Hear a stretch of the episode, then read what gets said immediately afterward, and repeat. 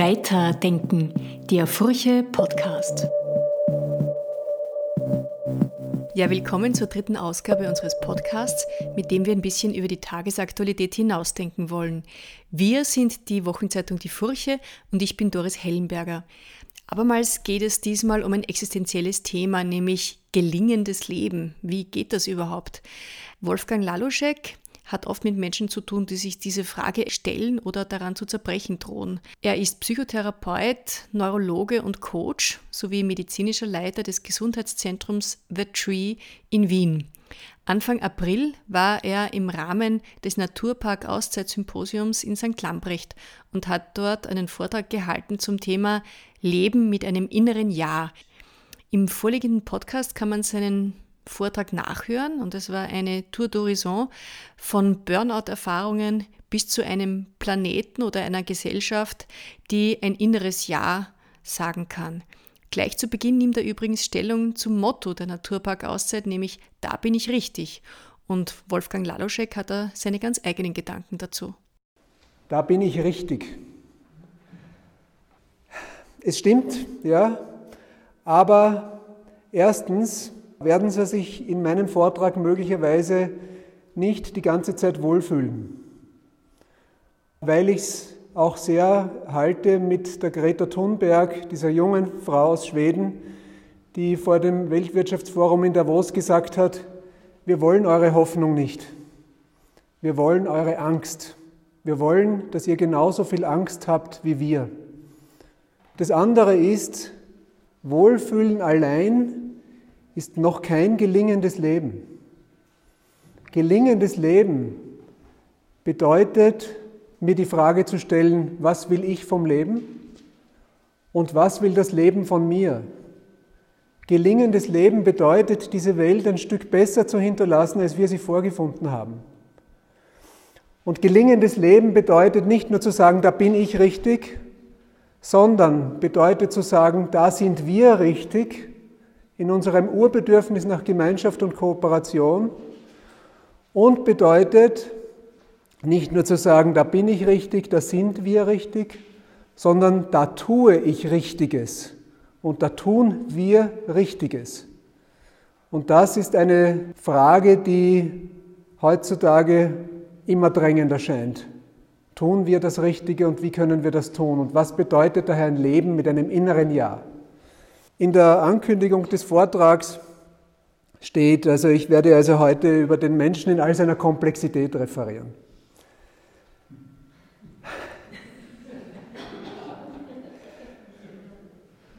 Und der Mensch ist doch ganz einfach. Wie mir eine Anekdote gezeigt hat, die ich in einem Film über den David Steindl-Rast gesehen habe, den Benediktinermönch, wo Menschen interviewt wurden unter dem Stichwort Was ist Dankbarkeit für sie? Und ein älterer Herr 70, 75 ungefähr, hat geantwortet, ja, auf die Frage fällt ihm eine Anekdote ein, nämlich als er ein paar Jahre zuvor mit einem noch älteren Freund, der dann mittlerweile auch schon verstorben war, auf einer Bank gesessen ist und sie haben ins Grüne geschaut, stundenlang und haben nichts gesprochen. Und das war so ein schöner Zustand.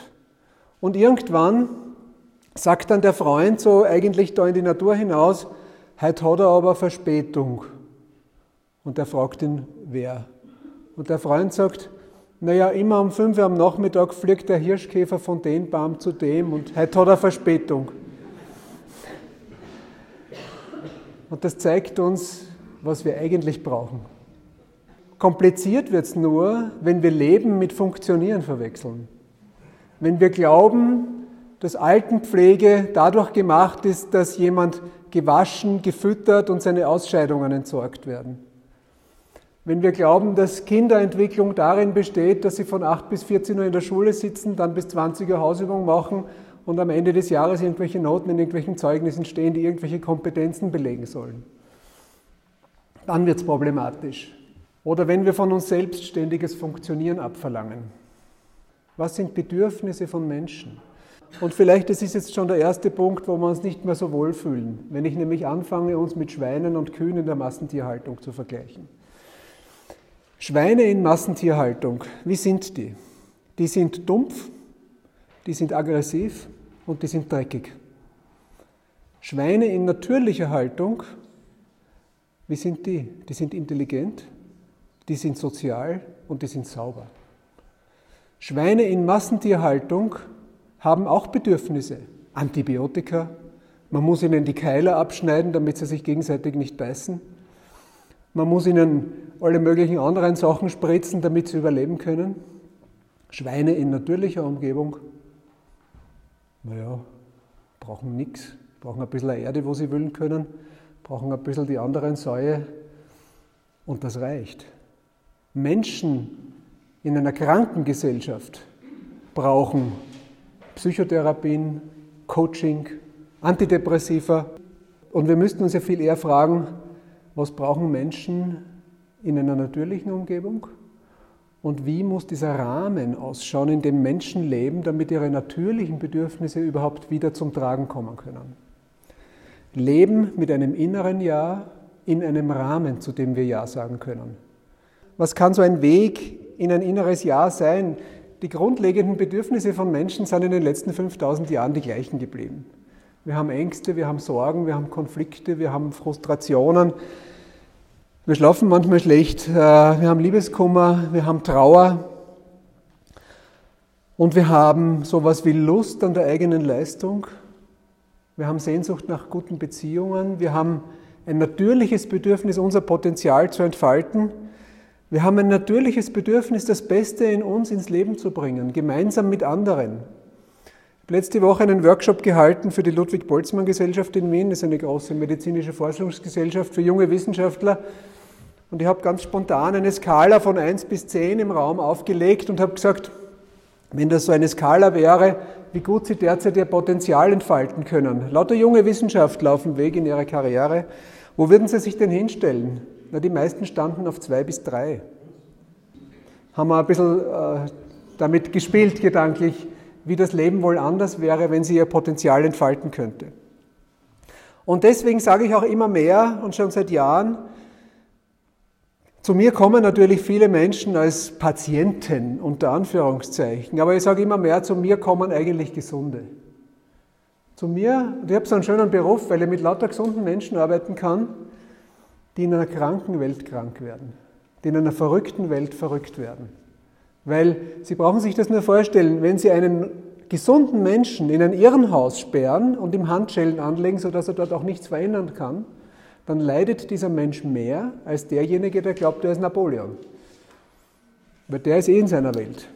Aber der gesunde Mensch, der resonanzfähig ist, der Empathie hat, der mit seiner Umgebung mitschwingt, der noch eine innere Stimme hat, dem sein Herz noch irgendetwas sagt, der wird in einer kranken Welt mehr leiden. Und zu mir kommen so viele Menschen mit diesem inneren Nein im Leben. Noch viel mehr Menschen haben ein Nein nicht nur zum eigenen Leben, sondern zu dem, was sie in der Welt draußen beobachten. Und erstens haben alle diese Menschen eine Sehnsucht nach einem inneren Ja. Und ich habe in hunderten Gesprächen noch nie erlebt, dass jemand, der zu mir kam, eine negative Sehnsucht gehabt hat. So etwas nach dem Motto, ich will andere beherrschen, ich will die Macht haben, ich will noch mehr Geld verdienen. Da kommen ganz andere Dinge wenn man einmal mit der Person in Kontakt ist. Wenn, so, wenn noch so viel mehr Menschen so ein Nein eigentlich gegenüber dem haben, was sie in der Welt da draußen beobachten, fühlen sich doch fast alle dieser Menschen gleichzeitig ohnmächtig, am Lauf dieser Welt irgendetwas zu ändern. Und wir wissen, dass dieses Gefühl der Ohnmacht uns viel mehr krank macht, als, als zum Beispiel einfach viel zu tun zu haben. Viel zu tun zu haben ist momentan einmal ein akuter Stress. Dafür ist unser Organismus gut ausgestattet. Aber Gefühle der Hilflosigkeit und der Ohnmacht bringen uns um. Das ist ein zweiter Grund, warum ich so betone, dass nicht nur das Sein wichtig ist und das Miteinander reden und die Haltung, sondern das Tun, weil Tun, Handeln ist das beste Mittel gegen Angst. Jetzt fühlen wir uns ohnmächtig und damit wir nicht zu sehr krank werden an dieser Ohnmacht, flüchten wir uns in Konsum. Und was ich erlebe, würde ich bezeichnen als eine Art Gruselbiedermeier. Wir haben gleichzeitig Angst, Wir sind ständig abgelenkt, wir sind ständig gestresst und beginnen dann Paradeiser am Balkon zu pflanzen, einmal in der Woche ins Yoga zu gehen, uns einen Handy-Akku zu kaufen, der mit Solarenergie aufgeladen werden kann und reden uns ein, dass das Leben jetzt dann in Ordnung ist. Was ist denn das, was uns da krank macht? Naja, zum Beispiel haben wir eine genetische Ausstattung. Wir haben Erbanlagen. Unsere Erbanlagen sind Millionen Jahre alt. Und wenn wir jetzt zum Beispiel wissen, dass unser Körper durchschnittlich 2000 Kalorien am Tag braucht und dass die durchschnittliche Kalorienaufnahme in OECD-Ländern 3400 Kalorien am Tag ist, ja, das kann nicht gesund machen. Und wenn wir eine natürliche genetische Veranlagung haben, dass wir über Bewegung alles, was uns stresst, abbauen können, und wenn man weiß aus Untersuchungen in Schweden, dass Kinder vor 100 Jahren einen Aktionsradius von ungefähr 10 Kilometer hatten und heute unter 100 Meter, und wenn man weiß, dass im Jahr 2007 die Rate, wie oft Jugendliche in Amerika persönlich Freunde pro Woche getroffen ist, so runtergegangen ist, nämlich das Jahr, in dem das iPhone eingeführt wurde, dann sehen wir schon, wie sehr das alles gegen unsere Erbanlagen geht. Jetzt haben wir auch eine Lebensgeschichte. Und wenn wir wissen, dass gute 15 Prozent von Kindern sexuelle Missbrauchserfahrungen haben, meistens in der eigenen Familie, dass 50 Prozent der Kinder Gewalterfahrungen in der Kindheit machen, dann, sage ich mal, tragen diese Lebensgeschichten das ihre dazu bei, dass Menschen später krank werden. Wenn wir in Situationen arbeiten, wo einerseits zwar gesagt wird durch die Digitalisierung, naja, wir werden eigentlich nur mehr vier Stunden pro arbeiten können, weil wir sonst lauter Arbeitslose haben, aber gleichzeitig auf wundersame Weise es plötzlich darum geht, dass wir möglichst den Zwölf-Stunden-Tag einführen und dass ich äh, lauter Patienten habe, die mittlerweile in ihren Unternehmen sogenannte All-Inclusive-Verträge haben. Das heißt, mit einer geringen Pauschale wird so getan, als müssten sie 24 Stunden am Tag, sieben die Woche verfügbar sein. Dann sehen wir, dass auch die Arbeitsquantität paradoxerweise immer mehr zunimmt. Naturvölker haben geschätzte vier Stunden pro Tag gearbeitet. Und den Rest haben sie Beziehung gewidmet, dem Nichtstun, dem Spielen und sonstigen Dingen. Paradoxerweise müssen wir immer mehr arbeiten anscheinend. Und das auch noch unter Bedingungen, die auch nicht gerade gesundheitsfördernd sind, nämlich zum Beispiel unter Bedingungen, die uns unter ständige Ablenkung setzen. Wenn wir wissen aus Statistiken, dass Menschen durchschnittlich heute 100 Mal auf ihr Smartphone schauen, wenn Sie jemanden, Menschen des heutigen Lebens, das eigene Smartphone zeigen, werden die gleichen Gehirnareale aktiv, wie wenn Sie einem Süchtigen sein Drogenbesteck zeigen. Und im Multitasking, im abgelenkten Modus, den übrigens, muss ich auch die Damen hier enttäuschen, auch Damen nicht beherrschen, das ist eine neurowissenschaftliche Legende, dass Frauen multitaskingfähig sind und Männer nicht. Bei Frauen sind die beiden Gehirnhälften stärker miteinander abgestimmt. Das heißt, äh, die Frauen hier können vermutlich ganzheitliche Entscheidungen besser treffen, während wir Männer eher zu so Spezialisierung neigen, offenbar, statistisch gesehen muss man natürlich wiederum sagen. Äh, aber Multitasking können beide Geschlechter nicht. Was nämlich beim Multitasking passiert, das kann ich vielleicht doch auch hier kurz aufzeichnen.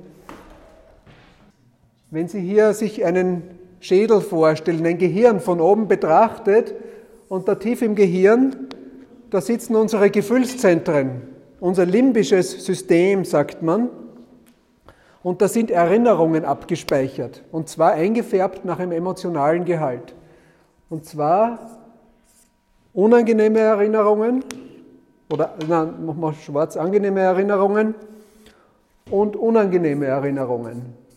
Wenn ich jetzt bei einer Aufgabe bin, Aufgabe A, und dann kommt eine Ablenkung, Aufgabe B, dann ist in dieser ganz kurzen Zeit, wo mein Gehirn nicht mehr bei A und noch nicht bei B ist, der geistige Arbeitsspeicher der ungefähr, das kann man jetzt auch so sagen, ungefähr eine Kapazität von 40 Bit hat. Also wir können ungefähr 40 Bit Informationseinheiten pro Sekunde verarbeiten.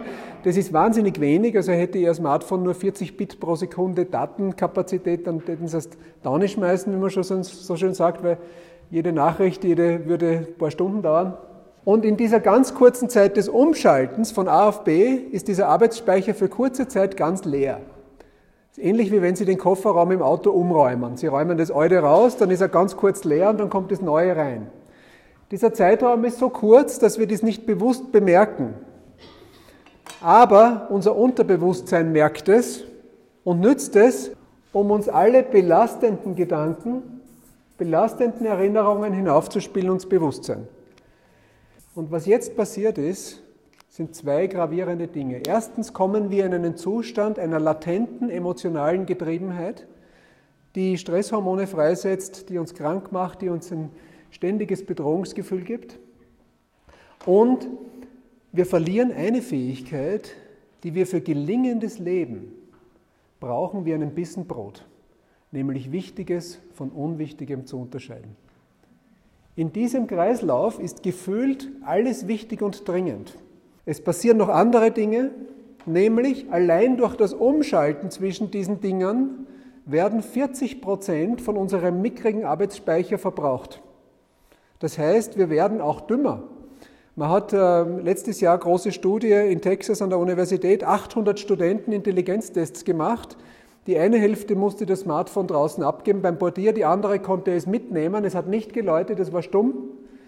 Die, die es mit hatten, stumm, hatten einen Intelligenzquotient, der durchschnittlich um 15 Prozent geringer war, als diejenigen, die ihr Smartphone draußen abgegeben hatten. Also allein die Anwesenheit dieses Dings mit uns im gleichen Raum macht uns um 15 Prozent dümmer. Der dritte Effekt, in diesem Kreislauf fangen wir vieles an und machen nur wenig fertig. Und da kommen wir jetzt zu einem ganz wichtigen Punkt, der auch das Leben mit einem inneren Ja und gelingendes Leben betrifft. Wie kommt es zur Ausschüttung von Glückshormonen in unserem Gehirn? Es braucht drei Bedingungen. Und zwar die erste Bedingung, ich brauche irgendein Ziel. Die zweite Bedingung, ich muss mich bemühen, um dieses Ziel zu erreichen. Und je mehr bemühen, umso mehr Glückshormon nachher. Nicht? Also wenn Sie mal einen Bergsteiger fragen, na warum fährst du da nicht mit der Seilbahn auf, das ist ja viel leichter, na, die wird sagen, du bist ja schon blöd, das ist ja kein Glücksgefühl, wenn ich da oben stehe am Gipfel. Und die dritte Bedingung, und die geht uns im Multitasking verloren, wir müssen zeitnah, möglichst unmittelbar beobachten, dass wir dieses Ziel erreicht haben. Das heißt, die Dinge müssen sich durch unser Bemühen vor unseren Augen verändern. Ein Tischler, der am Abend sieht, was er dank seiner Bemühung an dem Werkstück erledigt hat und befriedigt seine Werkstatttür hinter sich zuschließt. Und wir haben in den modernen Arbeitswelten dieses Gefühl nicht mehr. Wir gehen nach Hause mit einer inneren Stimme, die sagt, jetzt fühle ich mich so müde, aber was habe ich heute eigentlich weitergebracht? Und irgendwann kommt dann eine leise innere Stimme, die fragt, na, wofür investiere ich denn da meine Energie? Und dann ist es zum Leben mit einem inneren Nein nicht mehr weit. Also wir haben bisher drei Effekte. Höhere Dauerstressbelastung, 40 Prozent weniger Arbeitsspeicher, viel weniger Erfolgserlebnisse.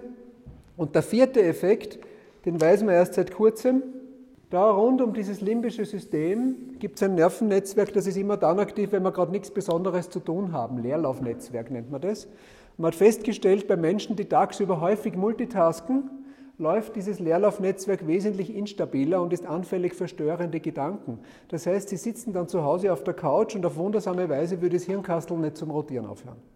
Und dann haben sie auch keine Regenerationsmöglichkeit mehr und dann beißt sich die Katze in den Schwanz. Man weiß aus Studien, mittlerweile Menschen heutzutage fügen sich selbst lieber Schmerzreize zu, als eine Viertelstunde mit nichts zu tun in einem Sessel zu sitzen.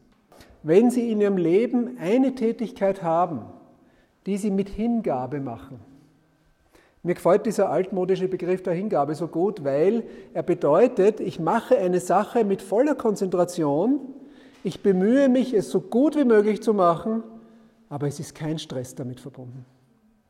Wenn Sie so eine Tätigkeit haben und ob Sie jetzt Cupcakes backen, ob Sie Klavier spielen oder ob Sie Passionsen legen, ist Ihnen unbenommen. Aber das ist ein ganz großer Schutzfaktor. Und wenn Sie tagsüber, und jetzt kommen wir ja auch zur Therapie des Multitaskings, weil das ist ja jetzt einmal nur die Diagnose, das wäre ja halblustig. Die Therapie ist volle Konzentration auf eine Sache. Single Tasking. Und dann habe ich hier einen geistigen Schutzriegel vor diesen störenden Gedanken. Jetzt muss ich nur warnen davor, wenn Sie sich jetzt sagen, na gut, also das klingt ganz sinnvoll, ab morgen wäre ein bisschen mehr Single-Tasking machen, das können Sie auch gleich wieder vergessen, weil unsere Gewohnheiten nach Multitasking und die äußeren Bedingungen, dass ständig unser Handy leitet etc. oder dass in der Arbeit ständig Störungen sind, zu stark sind, als dass dieses bloße Vorhaben Erfolgschancen hätte. Das heißt, wenn Sie sich das vornehmen wollen, dann werden Sie vermutlich ein bisschen Hirnschmalz investieren müssen, um sich eine Struktur zu überlegen, wenn das ein Tag von Ihnen ist, und sich zu fragen, wann am morgigen Tag oder ab morgen möchte ich meine Phase des Single-Taskings machen? Die Phase, an der ich nicht merke, dass mein Smartphone läutet, wo ich nicht merke, dass ich eine E-Mail bekomme, wo ich nicht gestört werde, wo ich mich einer Sache widmen kann. Und da gibt es jetzt, also je nachdem, wie Ihre Lebens- und Arbeitsverhältnisse sind, müsste man das dann ein bisschen maßschneidern. Aber fast niemand von Ihnen oder möglicherweise gar niemand von Ihnen hat eine Arbeit, das behaupte ich jetzt, in der die ständige Erreichbarkeit in jeder Sekunde im Arbeitsvertrag drinnen steht. Das ist vielleicht, wenn Sie im Callcenter arbeiten, können Sie nicht sagen, ich lege jetzt den Hörer weg, oder wenn Sie Arzt in der Notfallaufnahme sind, können Sie auch nicht sagen, ich schalte jetzt den Pager mal eine halbe Stunde aus. Das geht nicht, das ist dann Teil der Arbeitsbeschreibung. Aber in den allermeisten Lebens- und Arbeitsverhältnissen ist das möglich. Man braucht natürlich in Großraumbüros, also man braucht bestimmte Strategien dafür. Ähm, und das betrifft natürlich auch das Privatleben. Ja? Single Tasking.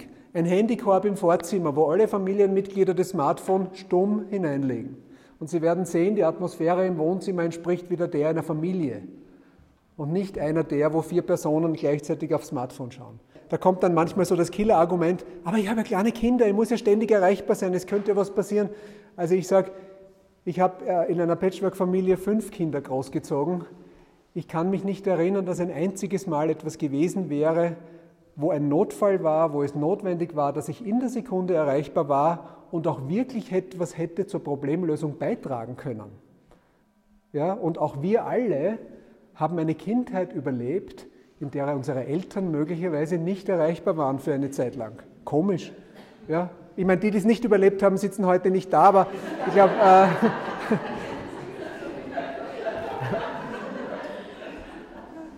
aber nur um ein bisschen die Absurdität vor Augen zu führen.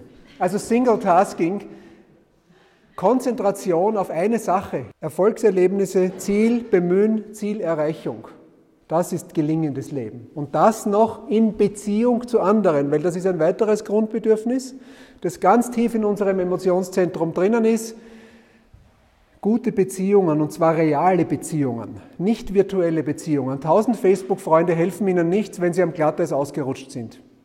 Nur derjenige Freund, der bei Ihnen steht und Ihnen die Hand geben kann, der hilft Ihnen. Und das sind keine virtuellen Beziehungen. Menschen werden heil durch Realität. Menschen werden heil durch reale Beziehungen, durch reale Erfolgserlebnisse miteinander.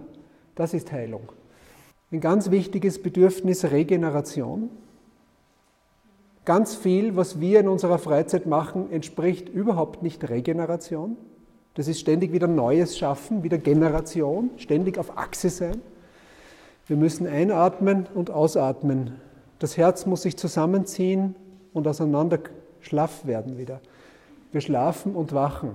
Wir haben die Jahreszeiten vor Augen. Das ist ein eisernes Naturgesetz. Leben findet statt im Wechsel zwischen Anspannung und Entspannung. Und ganz viel, was wir machen, ist ständige Anspannung. Aus der Angst, irgendwas zu versäumen oder warum auch immer. Und das heißt, wir brauchen Erfolgserlebnisse, Beziehung, Regeneration und wir brauchen auch so etwas wie Sinn. Wozu bin ich überhaupt da? Was will das Leben von mir? Wozu ist es gut, dass ich da bin? Vielleicht noch ein Wort zu diesen Medien. Früher haben wir einmal am Tag Zeit im Bild geschaut, sage ich jetzt einmal, schaut salopp. Nicht? Heutzutage sind wir von der gleichen Negativbotschaft 20 Mal am Tag umgeben. 19 Mal davon sind informationstechnisch sinnlos, aber sie geht direkt in unser Unterbewusstsein und macht uns ein Bedrohungsgefühl, selbst wenn ich unbedingt wissen muss, was der Herr Trump heute wieder mal getwittert hat. Also 19 Mal sind informationstechnisch sinnlos. Jetzt kommt aber noch was anderes dazu. Die Nachrichten, die Sie sehen, sind höchstgradige Verzerrungen von dem, was auf der Welt wirklich wichtig ist. Ebola-Epidemie war vor ein paar Jahren wochenlang in den Schlagzeilen.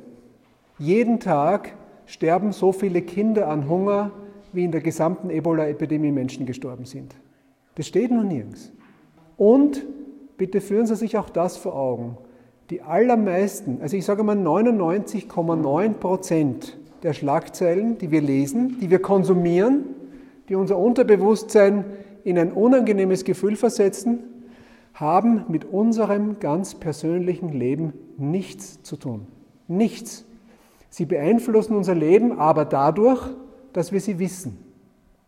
Das heißt jetzt nicht, dass ich Ihnen sagen soll, bitte schotten Sie sich ab und erfahren Sie nichts mehr von der Welt. Das wäre ja wieder dann der, der, das Biedermeier. Das möchte ich überhaupt nicht fördern. Aber ich halte es für wichtig, sich das einmal vor Augen zu führen. Besinnen Sie sich darauf, was wirklich wichtig ist in Ihrem Leben. Besinnen Sie sich darauf, was Sie in dieser Welt verändern wollen. Machen Sie sich nicht über 100 Probleme in der Welt Gedanken, sondern widmen Sie sich einem Problem wirklich und tun dort auch etwas. Das ist tausendmal wichtiger, als alle von uns ständig 20 Mal am Tag Schlagzeilen zu lesen. Gesund bleiben in einer verrückten Welt, vielleicht nur noch ein paar Anekdoten, die, die ich einfach so, so bezeichnend finde. Ein Obstbauer in der EU bekommt dann die EU-Förderung, wenn er sein Obst am Baum verrotten lässt. Und zwar wird das mit Satelliten kontrolliert. Weltweit werden 85 Prozent des Trinkwassers verschwendet. In vielen Ländern und auch in Ländern, wo Hunger herrscht, verrotten ein Drittel der Nahrungsmittel. Wir haben kein Problem, dass wir zu wenig hätten. Wir haben eine natürliche Überfülle. Jeden Tag bescheint die Sonne unserer Erde mit so viel Energie, dem 5000-fachen des gesamten Energiebedarfs der Menschheit. Jeden Tag. Wir können ein Leben in natürlicher Fülle leben. Das Problem ist die Verteilung. Und das Problem ist die massive Ungleichverteilung. Das Problem sind die versteckten Interessen, die Hidden Agendas. Und das Problem ist, dass unser Gesellschaftssystem uns in, ein, in eine gedankliche und strukturelle Isolation gebracht hat. Wir haben verlernt zu kooperieren. Wir wissen aus, aus, Wissenschaft, aus wirtschaftshistorischen Forschungen, Wirtschaftsnobelpreisträgerin von 2009, Professor Ostrom, hat nachgewiesen durch jahrzehntelange Forschung, dass gemeinschaftlich kooperative Lebensgemeinschaften von Menschen über hunderte von Jahren hervorragend funktioniert haben, dass es dort nicht so ist, wie uns die heutige Welt einreden möchte, dass der Einzelne immer seinen Profit maximieren wird. Das stimmt überhaupt nicht, sondern Menschen beginnen dort, wo sie Bezug zueinander haben, wo sie Vertrauen zueinander haben, wo sie lebende Kooperation erleben, nehmen eine allgemein wohlorientierte Haltung ein. Es braucht schon bestimmte Regeln, aber die Regeln dienen nur der Ausnahme. In der Regel beginnen Menschen, sich in solchen Systemen kooperativ zu verhalten. Und das führt mich vielleicht zu einem Thema, was meine ganz persönliche Schlussfolgerung daraus ist, dass ich seit so vielen Jahren in meiner Praxis und in Unternehmen Menschen mit diesem inneren Nein sehe, weil man sich ja irgendwann zu fragen beginnt, welche Gesellschaft produziert das? Und das bedeutet für mich in der Konsequenz, nicht nur einzelnen Menschen zu helfen, wieder zu einem inneren Ja zu finden. Denn wenn Sie sich vorstellen, Sie sind auf einem Ozeandampfer und der Ozeandampfer fährt in diese Richtung und da ist ein Eisblock, dann nutzt es nichts, wenn Sie an Deck des Dampfers in die andere Richtung gehen. Das Qigong führt dann nicht weiter. Und auch das Coaching bei mir, ja, ich, weil ich nehme mich ja selbst auch auf die Schippe. Auch ich bin ein Anbieter in einem Markt. Meine Praxis läuft so gut, weil unsere Gesellschaft so verrückt ist. Es nutzt uns nichts, wenn wir nur für uns selber in die richtige Richtung gehen, sondern wir müssen gemeinsam das Steuer ändern. Wir müssen die Führung übernehmen. Das nimmt uns niemand mehr ab, weil wir auch das Vertrauen in Führung verloren haben, und zwar, ich glaube, auch durchaus teilweise berechtigt, weil was bedeutet Glaubwürdigkeit, auch fürs Unterbewusstsein? Die Übereinstimmung von Worten und Taten. Und wir erleben seit Jahrzehnten, dass das nicht mehr übereinstimmt. Auch wir selbst neigen dazu, uns ständig Dinge vorzunehmen, die wir nicht umsetzen und verlieren so die Glaubwürdigkeit vor uns selbst. Das macht uns wiederum krank. Das heißt, mein Ratschlag an Sie, überlegen Sie sich gut, was Sie sich vornehmen wollen, reduzieren Sie es auf ein realistisches Maß und das setzen Sie wirklich um. Das ist der beste Weg, Ihren Selbstwert wieder aufzubauen, weil sonst werden Sie ein latentes Gefühl haben, dass Sie nur mehr Passagier im eigenen Leben sind. Und das ist die häufigste Ursache vom Burnout heutzutage, nicht zu viel zu tun zu haben, sondern das Gefühl zu haben, es nicht mehr unter Kontrolle zu haben, nur mehr Passagier zu sein. Werden Sie wieder zur Kapitänin und zum Kapitän im eigenen Leben, glaubwürdig vor sich selbst und wir müssen die Führung übernehmen. Meine persönliche Schlussfolgerung war, nicht nur einzelnen Menschen zu helfen, was mir weiterhin ein tiefes Sinngefühl gibt, sondern mir immer mehr zu überlegen, was können wir gemeinsam tun. Und dann kommen wir zu gesellschaftlichen Fragen, dann kommen wir zu politischen Fragen. Das führt zu einem Projekt, das ich initiiert habe und das mittlerweile an allen Vertreterinnen und Vertreter von allen großen Wiener Universitäten hat, wo mittlerweile der Club of Rome mit uns kooperiert, nämlich mit der Frage nicht nur Leben mit einem inneren Ja, sondern ein Planet mit einem inneren Ja. Planet Yes. In diesem Projekt geht es darum, zu sagen, wie können wir auf einem endlichen Planeten unendliche Ressourcen haben. Klingt ja komisch. Und wir können das aber haben. Und zwar unter einer Voraussetzung, dass wir nämlich die natürlichen Ressourcen, von denen wir leben und die ja tatsächlich endlich sind, dass wir sie kombinieren mit der praktisch unendlichen, genuinen menschlichen Ressource Geist, Neugier, Innovation. Und dann können wir nämlich ein Leben in einer natürlichen Fülle leben. Natürliche Fülle bedeutet nicht ständiges Konsumieren. Natürliche Fülle bedeutet für mich, dass ich am Abend mit guten Freunden bei einem Glas Wein ein gutes Gespräch habe.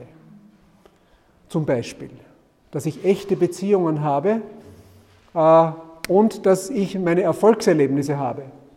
Was könnte es wohl bedeuten, wenn wir uns Kommunen, Regionen, Städte überlegen, in denen die wesentlichen Grundbedürfnisse des, des Lebens, Ernährung, Gesundheit, Bildung, Energie, Infrastruktur, überwiegend aus der Region kommen. Das heißt, Wertschöpfungskreisläufe von physischen Gütern, materielle Güter, deren Transport unendlich viel Treibhausgase ausstößt, materielle Güter stärker in der Region zu halten und dann diese Kommunen hinsichtlich der menschlichen immateriellen Ressource Innovation miteinander zu verknüpfen. Dann haben wir einen spannenden Effekt, weil physische Ressourcen, dieses Glas Wasser, wenn wir es teilen, wird es durch Teilen weniger. Wissen ist ähnlich wie Liebe es wird durch Teilen mehr. Das heißt, eine regionale und eine urbane Entwicklung, in der wir das umdrehen, was die Konzerne versuchen. Ein Amazon zum Beispiel möchte seine physischen Artikel auf der ganzen Welt verkaufen, aber sein Wissen geheim halten. Wenn wir es umdrehen und die physischen Ressourcen nicht völlig, aber stärker als bisher regionalisieren, aber das Wissen systematisch global teilen, haben wir völlig andere Effekte. Es geht jetzt überhaupt nicht darum, so eine Art äh, Utopia-Design allen Gesellschaften überstülpen zu wollen, das wäre ja verrückt. Es geht natürlich nur mit hochgradiger Beteiligung und Partizipation von regionalen äh, Bevölkerungen, aber es geht um Prinzipien. Es geht um Prinzipien der Nachhaltigkeit, Es geht um Prinzipien der Kooperation. So erlebt zum Beispiel gerade der Genossenschaftsgedanke wieder einen starken Aufwind, weil viele erlebt haben, dass die Solidarität in der Gesellschaft verloren geht und Genossenschaften ein Wirtschaftsmodell sind, das sehr stark auf Kooperation baut. Es geht um Nachhaltigkeit, Kooperation, Resilienz, Regenerativität, Ressourcenschonung. Das sind Prinzipien, die man überall auf der Welt verwirklichen kann. Natürlich nur kontextentsprechend. Das würde jetzt in Österreich und in Mura anders ausschauen als in Wien und in Wien anders ausschauen als in Bukarest und in Bukarest anders ausschauen als in Afrika. Aber grundsätzlich ist das eine Vision für ein Leben mit einem inneren Ja in einem Rahmen, zu dem wir Ja sagen können. Ein Gedanke noch, um es natürlich auch wieder auf den Menschen zurückzubringen. Jemand hat einmal gesagt, alle von uns werden als Original geboren und viel zu viele sterben als Kopie. Vielleicht wollen Sie sich mal fragen, wenn es eine Skala gäbe von 1 bis 10, mein Original, wo stehe ich da gerade? Woran würde ich bemerken, dass ich wieder eine Stufe höher stehe? Und wer außer mir würde das wohl als erster bemerken? Vielleicht ein kleiner Gedanke, den ich Ihnen noch mitgeben möchte und danke Ihnen für die Aufmerksamkeit.